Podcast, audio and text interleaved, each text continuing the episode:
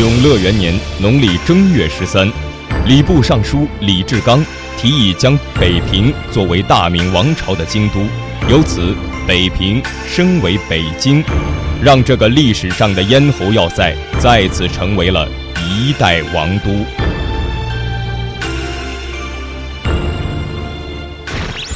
公元二零一三年十二月三十日，小编 M 与小编小 C 创建哇啦哇啦广播电台，带您在四九城里走街串巷、钻胡同、东瞅西瞧、上蹿下跳。这里就是大型人文类节目，寻找老北京的身影。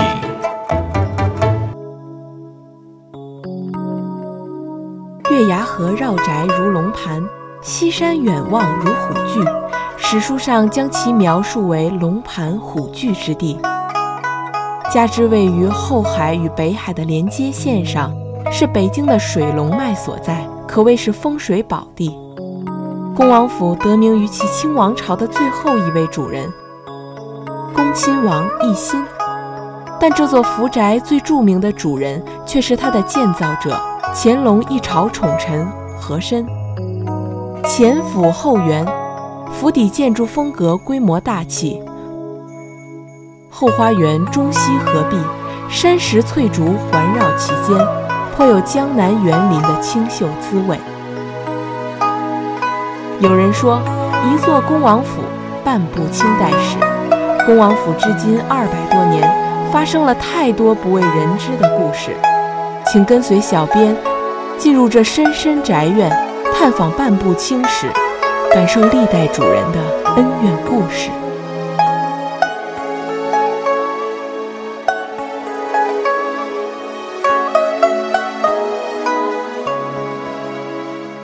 嘉庆四年正月初三，八十九岁的乾隆寿终正寝。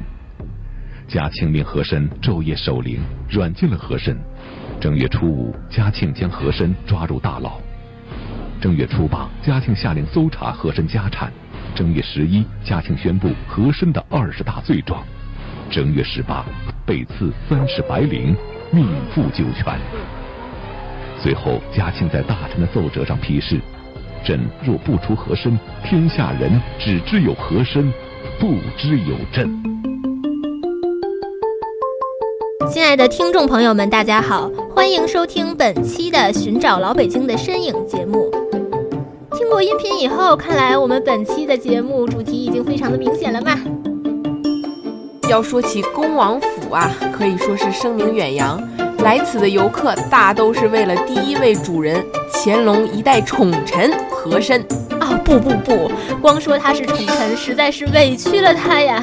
怎么说呢？我跟你说，他在人情世故、官场之道和艺术鉴赏方面的造诣都是首屈一指的。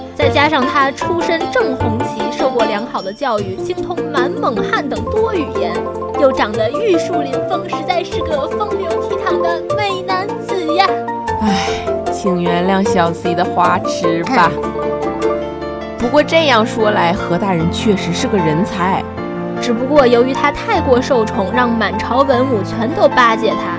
他还喜欢收藏古玩，买了古玩还到处嘚瑟。于是啊，哎，这个我知道，这个我知道。乾隆爷的儿子看不下去了，他最后被定了二十大罪，多为愚智建宅，存款太多，等等等等。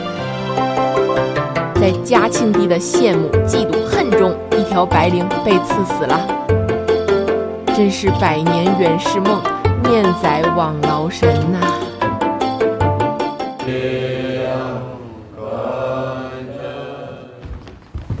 和珅，接旨。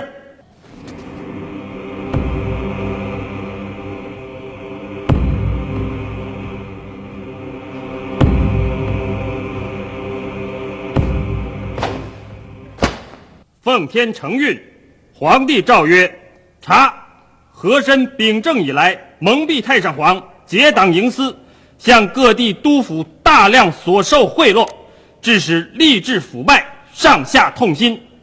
着，摘去顶戴花翎，交刑部审议。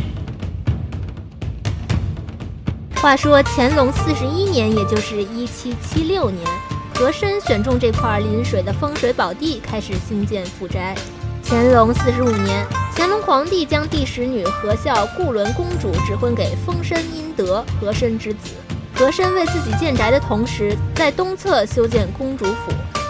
乾隆五十四年，和孝公主下嫁，搬入和珅为其建造的公主府。哎呦喂，这和孝公主可是乾隆爷最小的女儿，出生的时候乾隆爷已经六十五岁高龄了，老来得女，自然是疼爱有加。听说这位十公主无论相貌还是性格都酷似乾隆，又能文又能武。得皇帝的钟爱，一句“汝若为皇子，朕必立汝储也”，想必这是对幼女的最高评价了。不知这位睿智的皇帝是否遇见了和珅的结局，才将公主下嫁于丰绅殷德，以保和家免于灭门的结局。到了嘉庆四年（一七九九年），和珅被判罪赐死后，嘉庆帝将他的府宅赐给了胞弟庆郡王永璘居住。哎，这位王爷那可是不爱江山爱何宅的第一人啊！相传他对皇位毫无兴趣，只求皇兄继位之后将和府赐予他居住，实在是个乐于安逸的闲散王爷呀。那和珅的儿子和儿媳在他死后又居住在哪儿呢？和珅死后，儿子丰绅殷德知道了父亲那些个不厚道的行为，整日的花天酒地呀，开始不务正业了。不过，这个嘉庆帝还是很顾及小妹的，并没有因和珅之罪降罪于公主夫妇，只是撤掉了丰绅殷德的多个职务，并发配到了远方做个闲散的官儿，让他们夫妻分离而已。所以，和地东路的公主府依然保留。此后，这里作为庆王府，一直到道光三十年。时间走到了咸丰元年，这座府邸迎来了他的第三位主人。道光帝的第六子奕欣，咸丰帝这位依靠恩师帮助而上位的皇帝，赐奕欣公字，并将这座豪宅赐予他，可见皇帝对他的期待如何啦。奕心于一八五二年搬入，命名为恭亲王府，名字也沿用至今。他的家族在此生活，一直到一九三七年。恭亲王奕欣在清末历史上可是有着举足轻重的地位。他是王府乐道堂的主人，是代表清室签署《北京条约》的议和大臣，是助力同治中兴的贤王，也是领导和力挺洋务运动的鬼子六。只不过慈禧的打压和中法战争的失利，让他意志消沉，英雄暮年，也再无什么建树了。末代恭亲王溥伟和溥儒先后将府邸及花园出售给辅仁大学作为校舍和宿舍。在乱世中的几经辗转，民国年间由天主教辅仁大学购得，用作女院、思铎书院，直到一九五二年与北京师范大学合并。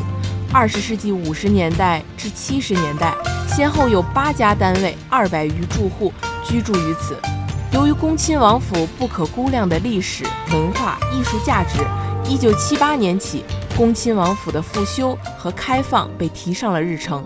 这里的过程，小编就不再详细介绍了。一九八八年七月，王府花园对外开放；时隔二十年，二零零八年八月，府邸修缮完毕，恭亲王府全面对外开放。告诉我，什么叫快乐？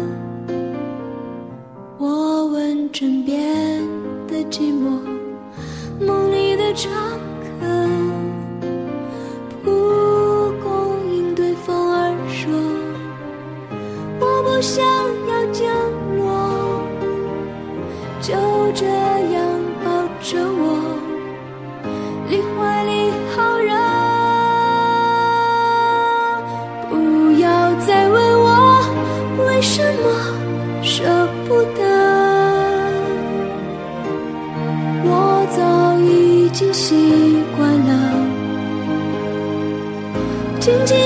静坐的我。云朵跳入河，遇见漩涡，相约好一起漂泊，与他相濡以沫，没选择。接下来咱们说说这个赫赫有名的恭王府吧。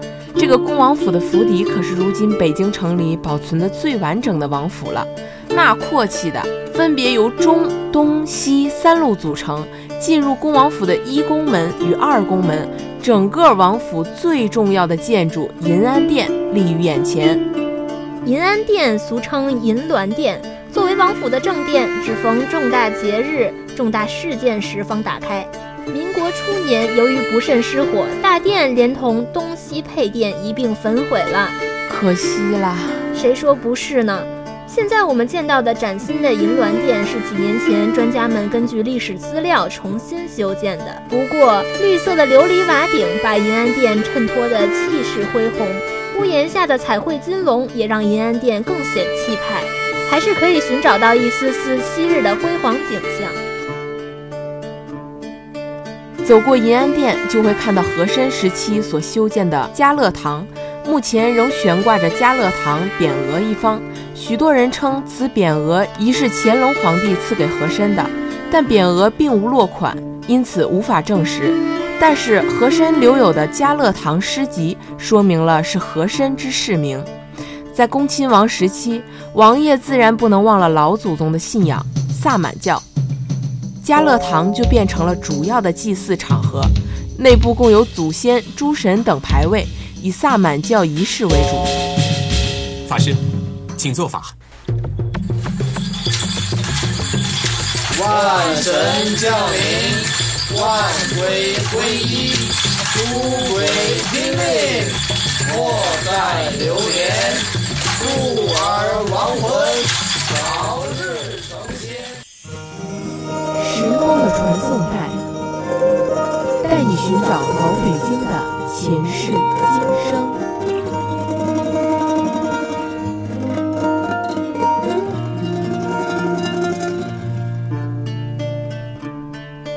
东路的建筑是由两座院路多福轩与乐道堂组成。一七八九年，乾隆爷最爱的十公主下嫁于和珅长子。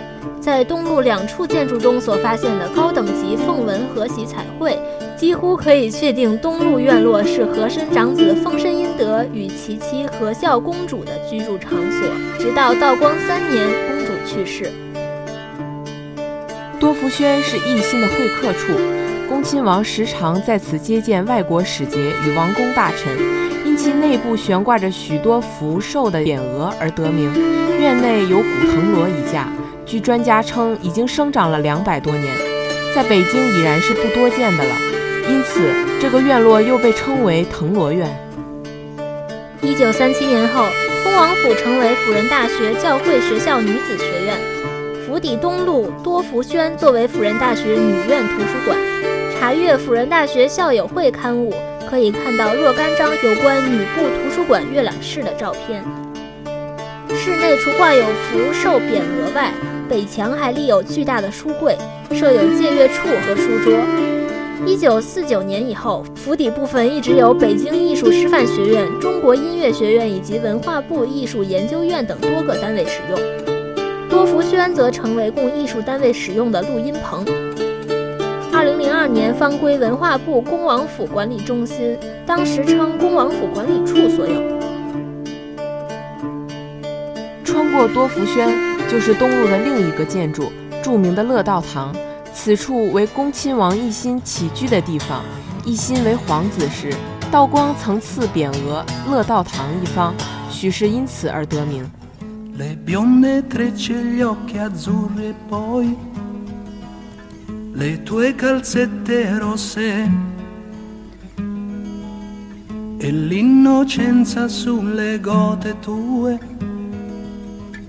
Arance ancora più rosse. E la cantina buia dove noi respiravamo piano. E le tue corse, l'eco dei tuoi no, oh no, mi stai facendo paura. Dove sei stata, cosa hai fatto mai? Una donna, donna, dimmi cosa vuol dire sono una donna ormai? Ma quante braccia ti hanno stretto, tu lo sai, per diventare quel che sei,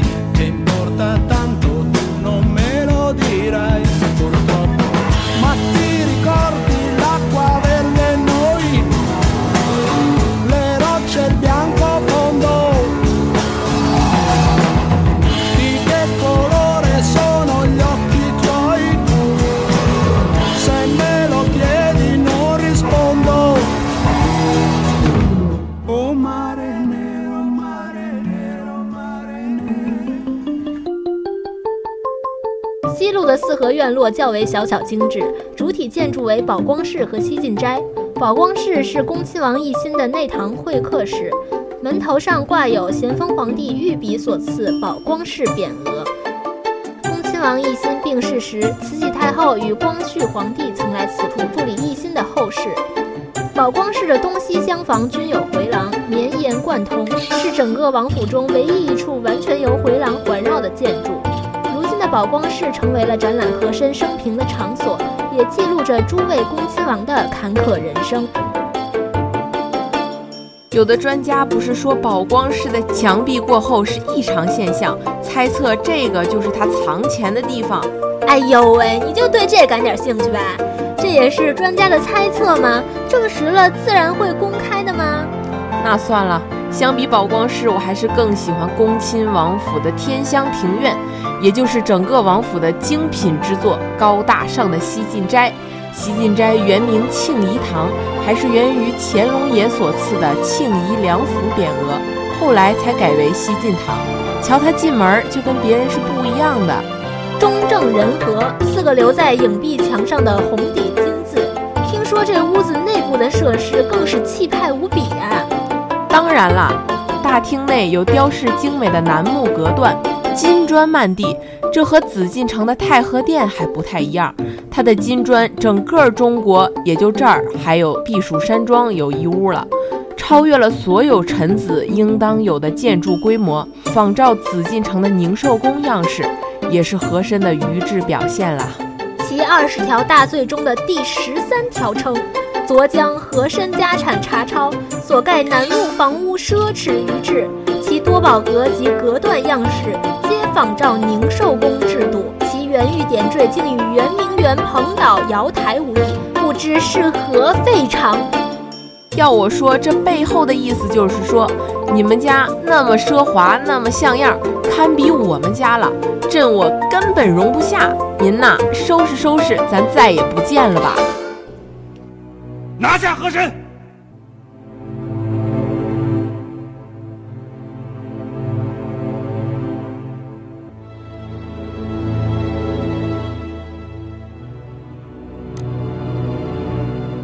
和珅，你的罪过已经议定，共有二十条之多。你听好了：一、无君无父；二、泄露机密；三、私城鲶鱼；四、宫女作妾；五、欺瞒军机；六、不丧先帝；七、妄改圣旨；八、把持户部；九、隐秘边报；十、拒绝外藩；十一、任用私人；十二、专断军机；十三、居位四横；十四。称目为领，十五家有宝石，宫中所无；十六珍珠手串大于玉物；十七衣货千万；十八窖藏金银；十九开营当铺与民争利；二十纵容家奴随处勒索。时光的传送带，带你寻找老北京的前世今生。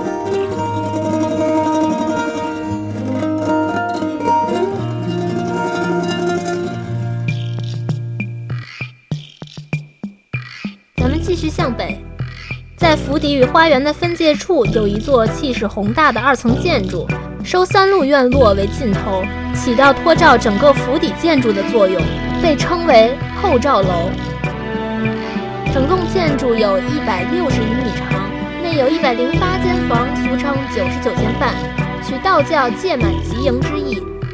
据说如此长度和间数的楼宇，在清代王府中也是仅此一例。民间流传，这也是一个藏宝楼。